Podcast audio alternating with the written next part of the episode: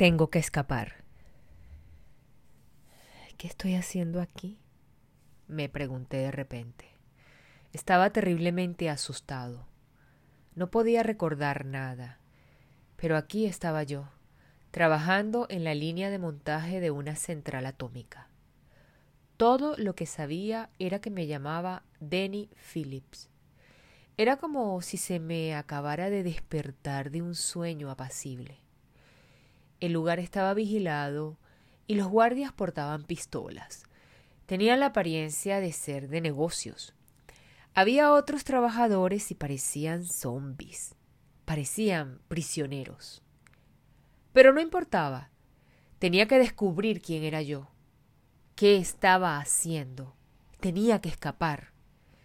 Empecé a cruzar el piso y uno de los guardias gritó Vuelve aquí.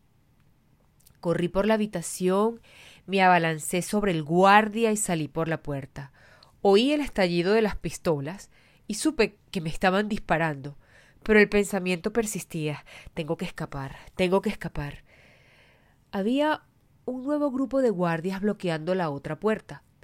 Pareció que estaba atrapado hasta que vi una pértiga balanceándose, me agarré de ella y fui proyectado cien metros hasta que aterricé.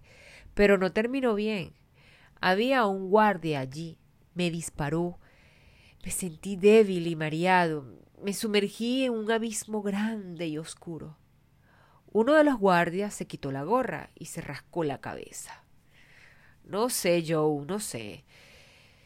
El progreso es una gran cosa, pero que X238 Denny Phillips son unos buenos robots, pero se desorientan una y otra vez y, parece como si estuvieran buscando algo casi humano. está bien.